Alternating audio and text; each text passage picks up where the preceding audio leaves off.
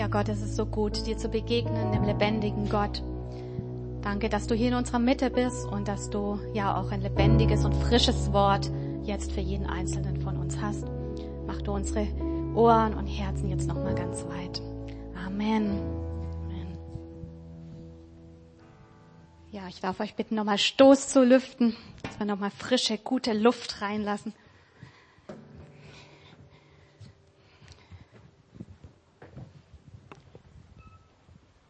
Ja, es ist ganz interessant, auf was man so stößt, wenn man eine Predigt vorbereitet. Liebe Eltern, schreibt der Student, ich habe schon lange nichts mehr von euch gehört. Überweist mir doch mal 500 Euro, damit ich weiß, dass es euch gut geht. Oder eine andere Sache, sagt der Richter zum Angeklagten, Sie können wählen zwischen zehn Tagen Gefängnis und 1000 Euro. Okay, dann nehme ich gerne das Geld. Und noch ein letztes, kommt eine Frau zum Arzt. Herr Doktor, vor einigen Tagen habe ich einen 10-Euro-Schein verschluckt, aber in der Toilette finde ich immer nur Kleingeld. Ja, das ist ganz normal. Sie sind in den Wechseljahren. Okay, also ob Student, ob Angeklagter, ob Frau in den Wechseljahren, wie sagt man so schön, ohne Moos nichts los. Ja, das Thema Geld, das Thema Finanzen, das verbindet uns alle miteinander und beschäftigt uns alle irgendwie auf die eine oder andere Weise. Unsere aktuelle Predigtreihe, in der wir drin sind, heißt mehr als schlaue Sprüche. Und ähm, ja, tatsächlich gibt es eine ganze Menge schlaue Sprüche auch zum Thema Geld. Vielleicht fallen euch da gerade irgendwelche Sprüche ein. Man sagt ja so schön, Zeit ist Geld oder man soll das Geld nicht zum Fenster rauswerfen, ihr hier an den Fensterplätzen. man soll das Geld nicht auf den Kopf hauen, heißt es. Ihr kennt bestimmt den Spruch, es ist nicht alles Gold, was glänzt. Oder wer den Pfennig nicht ehrt, ist des Talers nicht wert. Und da ist sicherlich echt was dran. Ich glaube, das sind ganz schön schlaue Sprüche.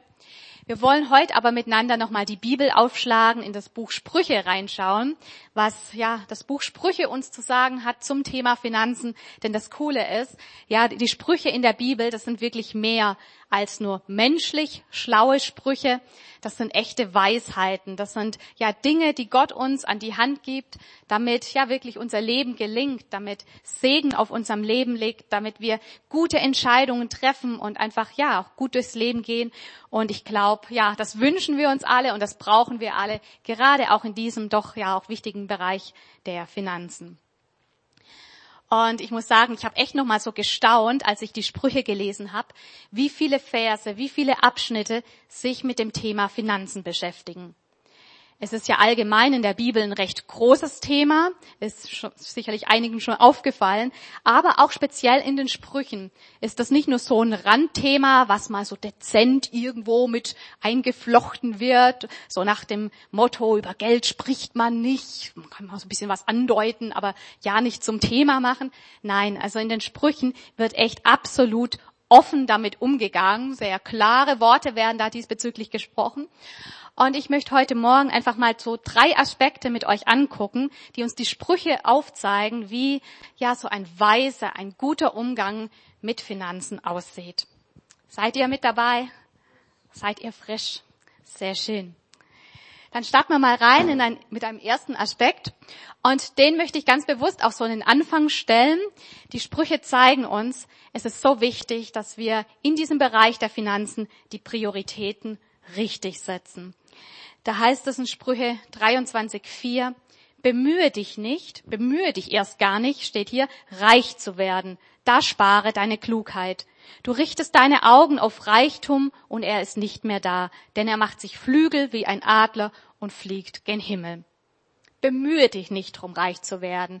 Richte dich überhaupt nicht danach aus. Versuch's erst gar nicht. Gib Geld, gib materiellen Dingen keine Priorität in deinem Leben. Es heißt hier, spare an dieser Stelle deine Klugheit und ich denke auch, spare deine Energie, spare deine Kräfte an dieser Stelle. Warum? Das wird uns erklärt, weil Geld sich Flügel macht. Lustige Vorstellung, Geld mit Flügel. Aber ja, Geld kommt, Geld geht. Geld ist nichts, was auf Dauer irgendwie Bestand hat. Es ist nichts, was ja unser Leben wirklich ausfüllen kann. Und darum sagen uns die Sprüche, hey, sei gar nicht erst drauf aus, möglichst viel irgendwie auf der hohen Kante zu haben. Richte deine Augen nicht auf Reichtum, sondern, das machten uns die Sprüche deutlich, schau auf ganz andere Dinge. Es gibt nämlich Dinge, die sind viel wichtiger im Leben, die sind viel bedeutender. Dinge, die verdienen viel mehr unsere Kraft, unsere Energie, unseren Einsatz. So heißt es in Sprüche 22, Vers 1. Ihr seht die Stellen hier, genau, könnt ihr gerne mitnotieren und euch zu Hause das nochmal nachlesen. Sprüche 22, 1. Ein guter Ruf ist köstlicher als großer Reichtum und Ansehen ist besser als Silber und Gold. Ein guter Ruf, Ansehen zu haben. Dahinter steckt ja bekannt zu sein als jemand, der vertrauenswürdig ist, der fair ist, der weise ist, auf den man sich verlassen kann. Jemand zu sein, der in seinem Umfeld geschätzt wird und ja, der einfach einen guten Charakter hat, der einen starken Charakter hat. Danach sollen wir uns ausstrecken. Das ist köstlicher, das ist wichtiger, wertvoller als Reichtum. Wir sollen uns danach ausstrecken, ja, charakterlich zu wachsen und, das ist jetzt die nächste Stelle, auch geistlich zu wachsen, zu wachsen, zuzunehmen in der Erkenntnis, ja, was der Wille Gottes ist, in der Weisheit. Da steht in Sprüche 8, Vers 10 und 11. Nehmt kein Silber an, sondern meinen Rat und strebt lieber nach Erkenntnis als nach wertvollem Gold. Denn Weisheit ist noch schöner als Korallen. Nichts ist so kostbar, dass man es mit ihr vergleichen könnte. Also strebt lieber nach Erkenntnis, streckt euch lieber aus nach Weisheit als nach materiellen Dingen.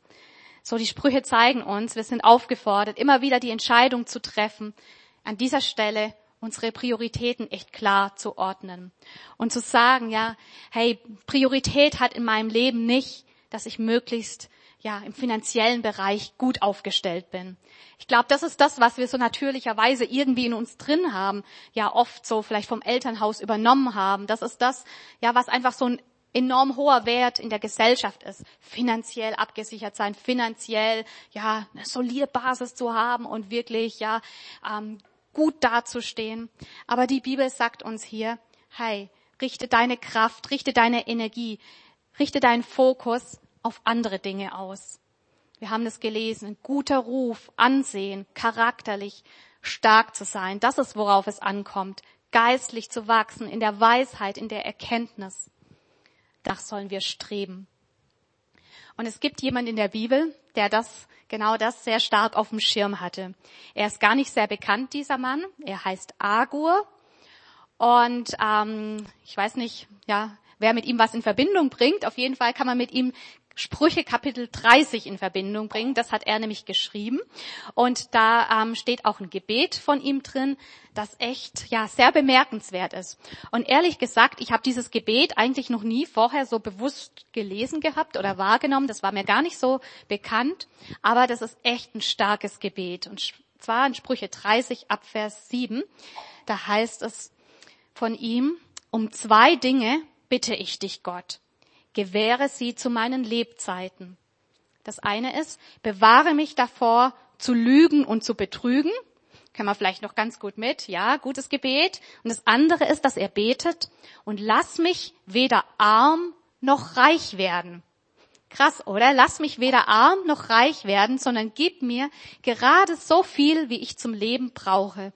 Sonst werde ich womöglich satt, verleugne dich und sage, was nützt mir der Herr? Oder ich werde arm, beginne zu stehlen und ziehe damit den Namen meines Gottes in den Schmutz. Also dieser Mann namens Agur, der war wirklich sehr weise. Er hat ja immerhin auch ja, einen Beitrag geleistet zum Buch der Sprüche. Und er hatte wirklich ja so eine klare Priorität in seinem Leben. Ihm war es wichtig, ja, geradlinig unterwegs zu sein. Deshalb betet er, dass er nicht stehlen, äh, nicht lügen und nicht betrügen möchte. Er wollte wirklich so einen starken Charakter haben. Das war so ein ganz wichtiges Gebetsanliegen von ihm. Und das zweite ist, er wollte auch geistlich wirklich stark sein. Er wollte wirklich ja ausgerichtet sein auf Gott. Er wollte abhängig sein von Gott. Und ähm, er wollte nicht, dass irgendwie materielle Dinge, das Geld, da irgendwie ähm, ja dem einen Abbruch tut. Und so betet er, lass mich weder arm noch reich werden, sondern gib mir gerade so viel, wie ich zum Leben brauche. Ja, dieser Mann, er wollte wirklich vermeiden, dass Geld ihm zum Verhängnis wird. Und er wusste, dass, ja, sobald man Geld hat, dass es, dass doch eine gewisse Gefahr besteht, dass es uns überheblich macht und dass wir irgendwie uns nicht mehr so abhängig von Gott fühlen. Ihm war es wichtig, an diesem Punkt seine Prioritäten klar zu setzen und so kommt er für sich zu diesem Gebet. Ich weiß nicht, ob du es auch zu deinem Gebet machen willst. Ich glaube, das muss man wirklich sich dreimal überlegen, bevor man betet. Gott, gib mir bloß nicht zu viel. Ja, womöglich erhört Gott dieses Gebet. Aber ich glaube, jeder kann auch anders damit umgehen. Wichtig ist der springende Punkt, ja, dass man wirklich ja seine Prioritäten klar gesetzt hat. So wie wir es gelesen haben, dass die Augen, dass das Herz, dass es nicht auf Reichtum, auf Geld aus ist, dass wir uns nicht vom Geld irgendwie bestimmen lassen, antreiben lassen, dass wir das nicht zu einem riesengroßen Thema in unserem Leben machen, sondern ja, so wie es hier heißt in den Sprüchen, dass wir wirklich danach streben, dass wir charakterlich und geistlich uns gut entwickeln. Ja, das war so der erste Punkt, der Punkt der Prioritäten, mit dem ja ganz viel auch steht und fällt. Und jetzt kommen wir zum zweiten Punkt, der uns in den Sprüchen aufgezeigt wird, wie wir weise mit unseren Finanzen umgehen können. Und ich glaube, das hat letztlich auch ganz viel, ja, mit dem Thema Prioritäten, mit dem Punkt gerade eben zu tun.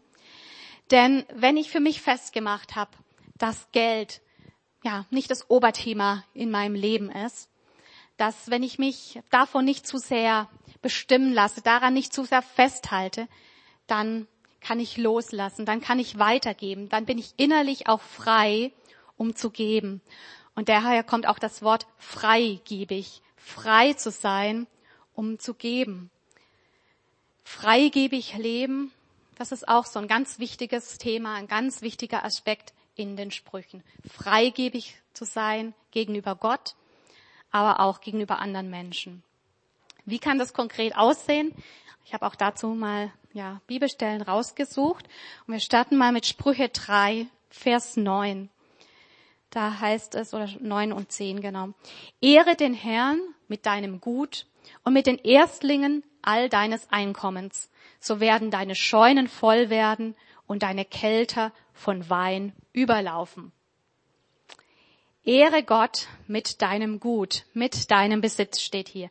Ehre Gott mit den Erstlingen all deines Einkommens. Wir haben heute Erntedank. Ich finde es ganz schön, wie das hier ja vorbereitet ist und ja uns das so vor Augen hält. Dieses Fest von Erntedank. Es ist ein Tag, an dem wir Gottes Versorgung feiern, an dem wir uns bewusst machen, es wurde heute ja schon mehrfach gesagt, hey Gott, was ich hab, das habe ich von dir. Ich habe es dir zu verdanken, dass es mir so gut geht. Ähm, du bist es, der mich versorgt. Und ich meine, die Menschen damals, zur Zeit der Bibel, die waren größtenteils in der Landwirtschaft tätig und hatten dadurch noch einen viel engeren Bezug ähm, ja dazu, wie wir es heute haben. Die hatten noch viel mehr dieses Bewusstsein, wie abhängig ja wir eigentlich sind von dem Segen Gottes, dass Gott Regen schenkt, dass Gott ja die Saat aufgehen lässt, dass Gott ähm, dafür sorgt, dass die Pflanzen wachsen. Aber ich glaube, auch wenn wir heute ja oft nicht so den ganz direkten Bezug dazu haben, wenn wir in Firmen arbeiten, in Büros arbeiten, dürfen wir uns trotzdem das bewusst machen. Erntedank kann wieder so eine Gelegenheit sein, sich das vor Augen zu halten und sagen, hey Gott, danke, du bist es, der mich und der meine Familie versorgt. Du bist es, der mir Arbeit gibt. Du bist es, ähm, der mir die Möglichkeit gibt, Geld zu verdienen. Du bist es, dem ich alles zu verdanken habe. Mein Haus, mein Auto, was ich habe. Ja, letztlich kommt es von dir. Wegen deinem Segen habe ich es. Und die Menschen damals, sie haben als Zeichen des Dankes als Zeichen auch, ja, des Vertrauens Gott gegenüber, haben sie Gott den ersten Teil ihrer Ernte gebracht. Ihre Erstlinge, in anderen Stellen ist von zehn Prozent die Rede, haben sie in den Tempel gebracht, in das Haus Gottes und haben damit zum Ausdruck gebracht, Gott, ich ehre dich damit. Ich schätze deine Versorgung und ja, ich vertraue dir, dass wenn ich das jetzt abgebe, dass ich keinen Mangel haben werde, sondern ja, dass auch der Rest meiner Ernte gedeihen wird. Und ich glaube, ganz genau so können und dürfen und sollen auch wir dieses Prinzip der Freigebigkeit leben. Es ist ein gutes, ein geistliches Prinzip, wenn wir den ersten Teil von unserem Einkommen ja zu Gott bringen, in das Haus Gottes. Jetzt haben wir hier keinen Tempel, aber wir haben hier eine Gemeinde als Haus Gottes. Und zwar, wenn wir ja nicht nur Gott was bringen, vielleicht unter Umstände, wenn am Monatsende noch was übrig ist von unserem Einkommen. Das ist auch eine Möglichkeit, ja, Gott zu ehren mit dem Rest, der noch da ist. Aber ich glaube, es ist ein gutes Prinzip, am Monatsanfang unsere Erstlinge, wie wir es hier lesen, zu bringen. Im Vertrauen darauf, ja, dass Gott wirklich Segen schenken wird. Wenn wir zehn Prozent, es hat sich bewährt, das als Dauerauftrag einzurichten, das macht es viel einfacher, einfach fest in das Haus Gottes geben. Ehre den Herrn mit deinem Gut und mit den Erstlingen all deines Einkommens, lesen wir hier. Und das Schöne ist, wenn wir das tun, dann ist es keine Sache, keine Sache, die irgendwie Nachteile mit sich bringt, ja. Dass uns am Ende des Monats Geld fehlt, sondern wir haben hier direkt den Vers da, im Anschluss daran haben wir eine geniale Zusage, eine Verheißung, die damit verbunden ist. Wenn wir Gott mit unserem Gut ehren, dann werden wir beschenkt werden, dann werden wir gesegnet werden. Es werden deine Scheunen voll werden, heißt es hier, und deine Kälter von Wein überlaufen. Und ich möchte dich heute einfach ermutigen und herausfordern. Hey, nimm das mit und ja, beginne doch damit, dich ganz neu auch in diesem Punkt wirklich auf das Wort Gottes zu stellen und Gott echt bei seinem Wort zu nehmen. Und vielleicht bedeutet das für den einen oder anderen auch nochmal echt ein Umdenken, weil menschlich gesehen ist das nicht so logisch, dass wenn man was abgibt, dass man letztlich irgendwie dadurch mehr haben soll. Aber bei Gott funktioniert Mathe einfach anders wie bei uns. Ich war in der Schule in Mathe nie so besonders gut. Das lag mir nicht. Aber eine Sache ähm, erscheint mir logisch so. Und ähm, ich habe da mal so ein Schaubild gesehen und das hat sich mir sehr eingeprägt und das möchte ich euch hier gerade auch nochmal aufmalen. Und zwar, normalerweise ist es so, um von, ich mache mal groß, dass ihr es hoffentlich sehen könnt, um von A nach B zu kommen, brauchen wir 100 Prozent. Also meinetwegen vom Monatsanfang zum Monatsende brauchen wir unsere 100 Prozent, um klarzukommen, um die Miete zu bezahlen, um was abzubezahlen, um unseren Alltag zu meistern, um vielleicht noch Geld, weiß ich nicht, zurückzulegen oder wie auch immer, was wir auch immer finanziell am Laufen haben. Eigentlich ist das Geld verplant und man sagt, also ich brauche mein Geld, ich habe nichts übrig, ich kann eigentlich davon nichts abgeben. Jetzt funktioniert aber Gottes Mathematik so, dass er sagt, ich möchte gerne, dass du mich ehrst. Und ich habe hier ein Prinzip ins Leben gerufen, das sagt, ehre mich mit deinen Erstlingen, gib mir doch zehn Prozent ab und vertraue mir, dass du mit 90 Prozent genau so durchkommen wirst, dass du keinen Mangel haben wirst, dass dir nichts fehlen wird. Ich werde dafür sorgen, dass du von A nach B, so wie du vorher mit 100 Prozent gekommen bist, wenn du mich ehrst, wenn du 10 Prozent in mein Haus gibst, dass du auch mit 90 Prozent durchkommen wirst. Und ich kann nur sagen aus meiner Erfahrung, es funktioniert tatsächlich. Wir hatten ähm, immer wieder mal Monate oder Zeiten, wo es mathematisch, rechnerisch nicht möglich war, ähm, mit 90 Prozent durchzukommen. Das konnte eigentlich nicht aufgeben. Und trotzdem haben wir gesagt, Gott, an diesem Prinzip halten wir fest und vertrauen dir, dass du uns mit 90 Prozent zu B bringen wirst. Und wir haben das immer erleben dürfen, ähm, dass Gott es irgendwie gemacht hat. Ähm, dass wenn wir irgendwie eine Anschaffung hatten, dass ganz oft da einfach Angebote da waren, die waren verrückt. Da haben Leute gesagt, so ein Angebot habe ich mein Leben lang noch nie gesehen. Was weiß ich, keine Ahnung, für eine Waschmaschine oder egal was. Sowas gibt's doch eigentlich gar nicht, dass man so günstig an was rankommt. Aber gerade als wir es gebraucht haben, war dieses Angebot da. Oder dass wir was angeschafft haben, was einfach nicht kaputt ging, was normalerweise nach ein, zwei Jahren drüber sein müsste und es hat ewig gehalten. Einfach solche Dinge, wo wir gemerkt haben, Gott stellt sich irgendwie dazu. Ähm, dann waren da auch manchmal wirklich, also es war am Anfang auch von unserem Pastorendienst, als wir im Vikariat im Praktikum waren und wirklich, ja, als es wirklich knapp war, wo immer wieder einfach Geld auch, ähm, also Briefumschläge mit Geld im, im Briefkasten waren. Wir wissen bis heute nicht, wie das da reinkam, wer da was reingesteckt hat, aber wir haben immer die Versorgung Gottes erlebt oder einfach, dass sich auch jobtechnisch immer irgendwelche Möglichkeiten zum richtigen Zeitpunkt aufgetan haben, wo wir uns ein bisschen was dazu verdienen konnten. Also wir haben es wirklich erlebt, wie Gott auch mit 90 Prozent von A nach B führt, aber ich glaube, da ist nicht Schluss, dass es nur dieses von A nach B ist, sondern ich glaube, wenn wir ähm, da vertrauen, er führt uns weiter. Er führt uns auch nach C. Nicht nur von A nach B, von, von A nach B nach C. Ich glaube, das ist so die himmlische Mathematik. Das ist so, wie das, ja, wie Gott einfach auch rechnet und er, ja, er ruft uns wirklich auf, hey, vertrau mir. Sei freigebig. Darauf liegt Segen. Ich will dich wirklich weiterführen. Freigebig gegenüber Gott zu sein freigebig gegenüber anderen Menschen zu sein. Ich glaube, das ist wirklich so ein ganz, ganz wichtiges Prinzip, auf das Gott Segen gelegt hat.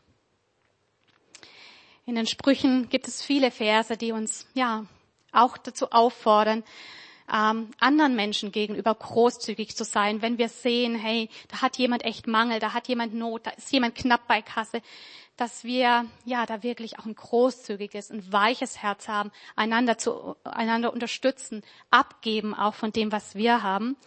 Und auch da ist immer so diese Zusage damit verknüpft, ähm, dass wir ähm, dann keinen, da, dass es uns nicht schlechter geht dadurch. Sprüche 11, Vers 24 finde ich irgendwie so eine coole Stelle. Da heißt es, einer teilt reichlich aus und hat immer mehr. Einfach mal bisher. Einer teilt reichlich aus und hat immer mehr. Total unlogisch. Eigentlich teilt einer reichlich aus und dann hat er irgendwie weniger eigentlich, weil er ja abgegeben hat. Aber so ist es nicht. Einer teilt aus und hat mehr. Ein anderer kalkt, wo er nicht soll, heißt es hier, und wird doch ärmer. Also ein anderer gibt nicht, kalkt, weiß nicht, ist irgendwie vielleicht geizig oder behält's für sich und, und klammert sich an sein eigenes fest, kalkt, wo er nicht soll und wird doch ärmer, das Geld läuft ihm irgendwie davon, er hat letztlich doch Mangel, obwohl er eigentlich alles für sich behalten hat. In einer anderen Übersetzung derselbe Vers nochmal. Es gibt Menschen, die großzügig geben und trotzdem dazugewinnen. Andere wiederum sind übermäßig sparsam und leiden trotzdem Mangel. Jemand, der andere segnet, wird selbst gestärkt und wer anderen zu trinken gibt, dessen Durst wird ebenfalls gestillt. Das ist doch cool, oder? So ist das bei Gott. Und ich muss sagen, ich will lieber zu der Gruppe gehören, die austeilt und die, ja, mehr hat, als zu denen, die alles für sich behält und letztlich trotzdem Mangel erlebt. Und ich weiß, viele hier haben das Prinzip der Freigebigkeit auch schon wirklich, ja, für sich erkannt und leben das ganz toll aus. Aber ich glaube, oft sind eben doch noch irgendwie Ängste da, Befürchtungen da, dass es so nicht aufgeht. Und das eigene Rechnen steht uns da manchmal noch so ein bisschen im Weg. Und vielleicht auch was dieses, ja, Gott auch mit den Erstlingen Ehren angeht. Vielleicht, ja, hast du da auch noch so, ja, deine eigenen Dinge dir bisher zurück, zurechtgelegt. Ich glaube, oft sind da auch irgendwie, ja, paar Dinge vorgeschoben oder Ausreden im Spiel, warum das bei uns heute nicht mehr so gilt oder bei dir nicht so nötig oder nicht so möglich ist. Aber ich möchte dich echt herausfordern. Sei weise in diesem Punkt. Lass dich hier ja wirklich auf Gottes Mathematik ein. Diskutiert es ruhig mal zu Hause als Ehepaare, als Familie. Ich glaube, da muss man auch gemeinsam einfach so Grundsatzentscheidungen treffen. Aber ich finde es einfach cool, wenn wir das so auch heute aus den Sprüchen mitnehmen. Hey, wir werden gesegnet wenn wir Gott mit unseren Finanzen ehren. Wir werden gesegnet, wenn wir auch anderen Menschen gegenüber ein großzügiges Herz haben. Ja, soweit dieser zweite Punkt. Könnt ihr noch? Dann kommen wir zu Punkt Nummer drei, was uns die Sprüche in Bezug auf die Finanzen mit auf den Weg geben. Ich habe überlegt, ob ich den Punkt noch mit reinnehme, aber ich dachte, ja, er ist wichtig, weil er ist irgendwie so die andere Seite der Medaille. Zum einen haben wir gehört, setz die Prioritäten richtig, leb freigebig, vertrau Gott, rechne mit seinem übernatürlichen Segen. Es heißt auch nochmal so in Sprüche 10, Vers 22, der Segen des Herrn allein macht reich und nichts tut eigene Mühe hinzu. Und das dürfen wir einfach mal so stehen lassen, ja. Der Segen des Herrn allein macht reich. Gott ist es, der uns versorgt und der Segen schenkt. Aber gleichzeitig ruft Gott uns auch auf und sagt, hey, ich mach meinen Teil. Ich segne dich. Ich bin bereit, dich wirklich zu segnen. Aber bitte mach du auch deinen Job. Sprüche 12, Vers 11. Wer seinen Acker bebaut, wird Brot die Fülle haben. Wer aber nichtigen Dingen nachgeht, der ist ein Tor. Und es wurde heute schon angesprochen, so dieses Prinzip von Saat und Ernte, das Gott fest in der Natur ver verankert hat. Wer Brot haben will, wer Getreide haben will, der muss zuvor seinen Acker bebauen. Das ist ein ganz einfaches Prinzip, das Gott so ähm, geschaffen hat. Ja, er ist es, der uns versorgt, aber er ruft uns auf, bebaue du deinen Acker. Mach auch du deinen Job. Trag auch du deinen Teil zur Versorgung bei. Und es gibt so, ähm, ja, so einen bildlichen Abschnitt da in Sprüche 24, wo der Schreiber schreibt, ich kam am Feld eines faulen Mannes vorbei und am Weinberg eines unverständigen Menschen. Und sieh an, alles dort war von Unkraut überwuchert, der Boden von Disteln bedeckt und die Steinmauer niedergerissen. Ich sah es, nahm es mir zu Herzen und zog aus dem Anblick eine Leere. Ein bisschen will ich noch schlafen, sagst du, nur ein kleines Nickerchen halten, mal kurz die Hände in den Schoß legen und mich ausruhen. Aber da ist schon die Armut im Anmarsch und die Not überfällt dich wie ein bewaffneter Mann. Also hier wird es uns nochmal so bildlich vor Augen gestellt. An Gottes Versorgung zu glauben, an seinem Segen festzuhalten. Das ist jetzt kein Freibrief dafür, dass wir die Hände in die Hosentasche stecken, alles einfach ein bisschen locker angehen, mal locker sehen, so nach dem Motto, wird schon werden, der Herr wird schon richten, ähm, wird mir schon alles zufallen, sondern es ist unser Part, auch die Arbeit zu machen. Hier in diesem Beispiel die Un das Unkraut und die Disteln herauszureißen, die kaputte Steinmauer wieder aufzubauen, den Acker in Ordnung zu bringen, das Saatgut auszusehen.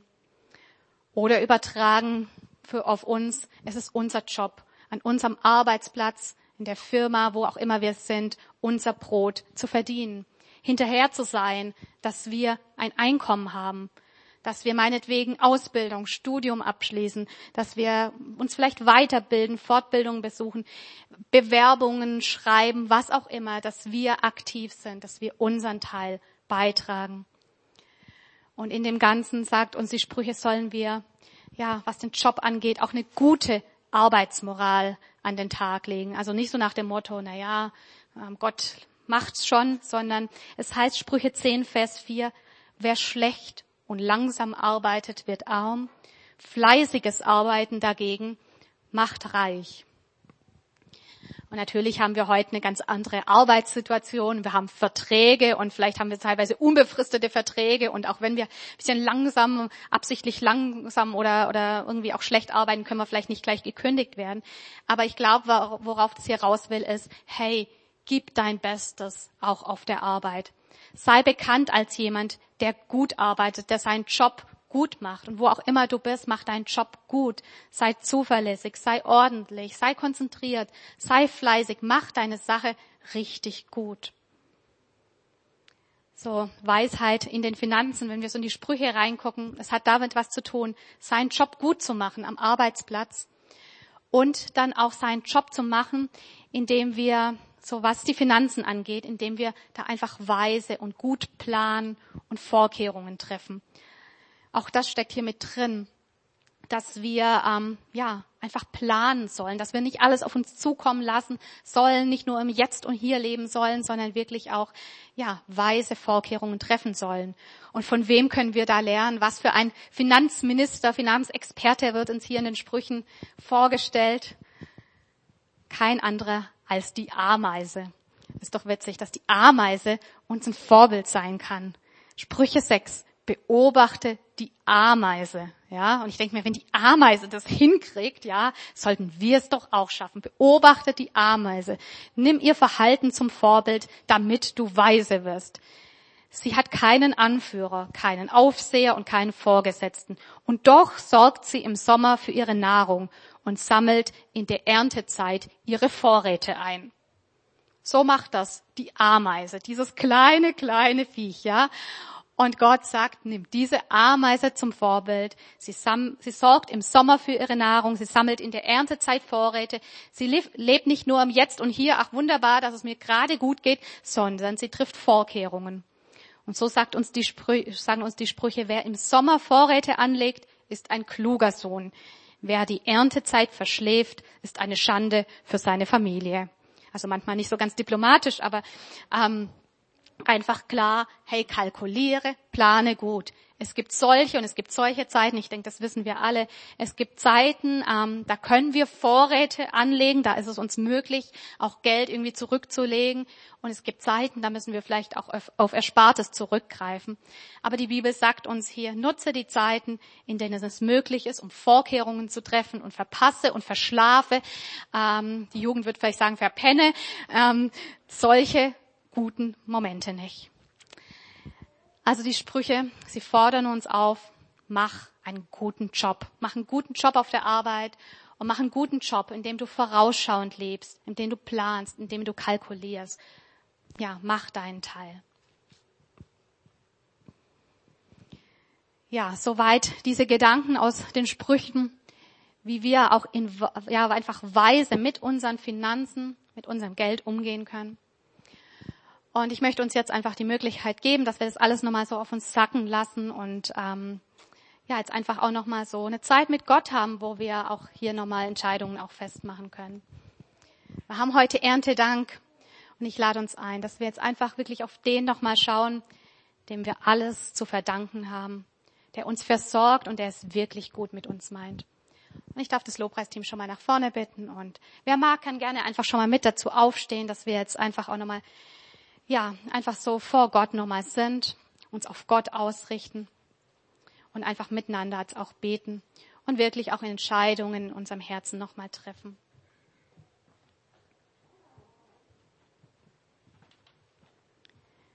Ja, wir haben gehört, Gott geht es nicht um unser Geld. Es geht ihm um unser Herz, es geht ihm um unser Leben. Es geht ihm darum, dass wir in allen Bereichen unseres Lebens auch in dem Punkt Finanzen, vielleicht gerade auch in dem Punkt Finanzen, wo so oft Bindungen da sind, was so oft ja, das Leben von Menschen schwer macht, dass wir hier wirklich Freiheit erleben, dass wir in Freiheit hier unterwegs sind und seinen Segen erfahren. Und wenn du noch keine persönliche Beziehung zu Gott hast, möchte ich dir einfach zusprechen, hey, Gott möchte wirklich das Beste für dein Leben. Und er klopft an deine Herzenstür und er wünscht sich, dass du dein Herz für ihn öffnest, auch für seine Prinzipien, für seine Worte wirklich öffnest und in das Leben hineinkommst, das er für dich hat. Und du kannst ihn einladen, dort wo du bist, an deinem Platz. Du kannst ihn einfach einladen. Gott, komm du in mein Leben. Ich möchte wirklich in Verbindung mit dir treten. Ich möchte in Beziehung zu dir leben in dem Wissen, du meinst es gut mit mir, du bist an mir interessiert, du möchtest, dass mein Leben gelingt. Du kannst es jetzt wirklich so festmachen, Gott, ich möchte, dass du der Herr in meinem Leben bist. Ich möchte nach deinem Wort, ich möchte nach deinem Willen ganz neu leben. wir haben zusammen in das Buch der Sprüche hineingeguckt, ja, was Gott uns dort auch vorstellt, wie ein weiser Umgang mit Finanzen aussieht.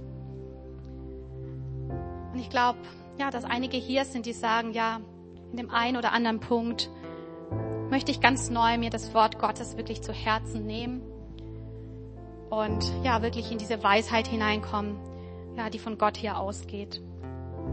Ich möchte einfach fragen, gibt es hier Leute, die sagen, ja, mich haben einzelne Aspekte angesprochen und ich möchte in meinem Leben wirklich Dinge nochmal verändern und angehen, wo ich gerade nicht so ja, nach der Weisheit Gottes lebe, wo ich im eigenen Rechnen unterwegs bin, wo ich vielleicht menschlich denke.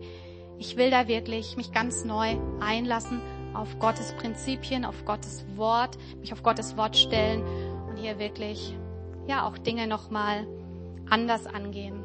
Und ich möchte jeden Einzelnen, der sich da auch Veränderung wünscht, auch jetzt wirklich nochmal ganz bewusst segnen. Wer ist hier, wenn wir alle die Augen geschlossen haben, der sagt, Gott, hier bin ich. Ich habe dein Wort gehört. Ich möchte nicht nur Hörer sein, sondern ich möchte hier auch was umsetzen. Ich möchte hier was verändern. Ich möchte hier was anders leben. Ich möchte mich ganz neu ja, auf dein Wort stellen und ja, es wirklich auch leben. Wer ist hier, der sagt, ja, ich möchte hier wirklich auch Entscheidungen treffen, Dinge zu verändern. Und ja, ich möchte gerne für dich beten. Ich möchte dich gerne segnen.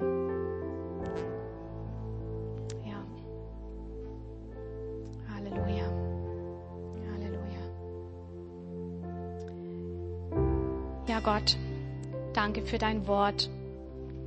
Und wir danken dir in allererster Linie dafür, dass du es wirklich gut mit uns meinst. Dass du uns ja wirklich so weise Leitlinien an die Hand gibst, uns deine Prinzipien aufzeigst, damit wir ja, weise Entscheidungen treffen können, damit wir gut durchs Leben kommen, damit wir deinen Segen erleben. Du hast so gute Prinzipien in der Natur verankert und du hast so gute ja, Prinzipien einfach uns in deinem Wort aufgezeigt, wie wir in allen Bereichen unseres Lebens, aber auch im Bereich der Finanzen, ja wirklich weise Entscheidungen treffen können.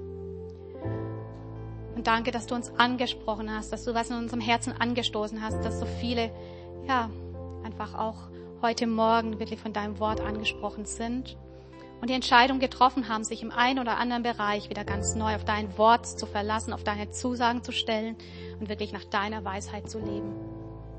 Und Gott, ich segne jeden Einzelnen, der einfach merkt, es ist wichtig, die Prioritäten wieder klar festzumachen.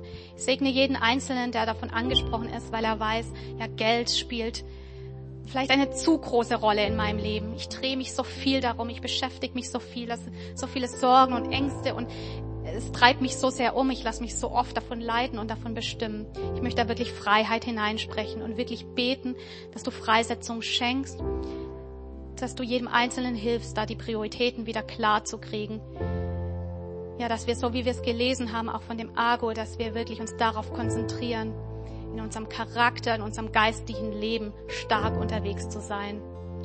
Dass wir uns von den Dingen bestimmen und leiten lassen, die dir wichtig sind, die wirklichen Unterschied machen. Und die Dinge, die ja so nichtig sind, die davonfliegen, die keinen Bestand haben, ja, dass sie einfach in den Hintergrund treten, Gott. Da möchte ich wirklich jedem Einzelnen segnen, wir wollen wirklich ja Menschen sein, auch eine Gemeinde sein, die die Prioritäten an der richtigen Stelle setzt, Herr. Und danke für jeden, der auch ganz neu sich aufmachen möchte, um freigebig zu leben. Und ich spreche Segen aus, dass wir wirklich frei sind, um zu geben, dass unsere Herzen frei werden,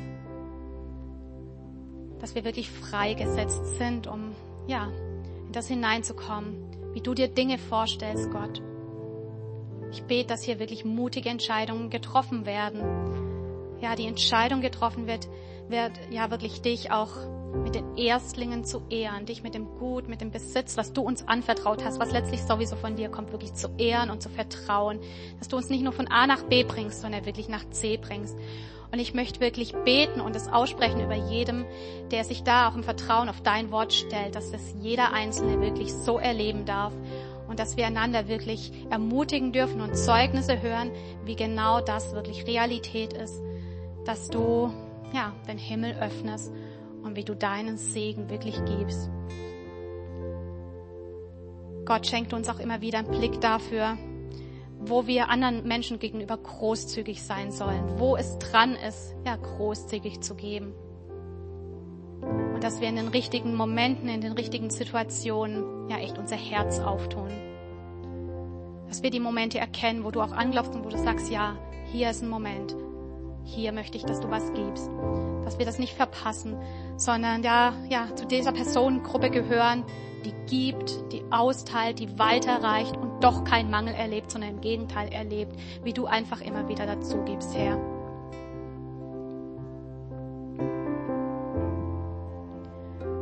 Und Gott, du weißt auch, wen es jetzt betrifft, dieser ja, dritte Punkt, dass wir auch unseren Job gut machen sollen. Und wer auch da einfach merkt, ja, da möchte ich wieder ja, geradliniger unterwegs sein. Ja, lass uns wirklich Menschen sein, die auch auf der Arbeit bekannt sind als Menschen, die fleißig sind, die zuverlässig sind, die ihren Teil gut machen, Herr, so wie es in ihren Möglichkeiten steht, dass wir da nicht nachlässig sind, sondern unseren Beitrag echt leisten. Auch was es angeht, zu planen, zu kalkulieren. Schenk du da wirklich jedem Einzelnen Weisheit und dass wir, ja, da nicht faule Ausreden haben, ähm, uns gar nicht damit zu beschäftigen, sondern dass wir auch diesen Punkt echt ernst nehmen. Auf der einen Seite voll und ganz dir vertrauen, dass unser Leben, dass unsere Finanzen in deiner Hand sind, aber auf der anderen Seite, dass wir ja auch von der Ameise lernen und hier wirklich weise sind. Gott, ich möchte wirklich über uns aussprechen, über jedem Einzelnen und auch über der ganzen Gemeinde, dass wir wirklich im finanziellen Bereich deinen Segen erleben. Bei dir ist Reichtum und nicht Mangel, Gott. Danke, dass wir wirklich mehr als genug haben zum Leben. Danke für deine Versorgung. Danke, dass es uns so gut geht. Danke, dass du treu bist, dass du dich dazu stellst oder dass du noch so viel für uns hast, damit wir ein Segen sein können, Gott.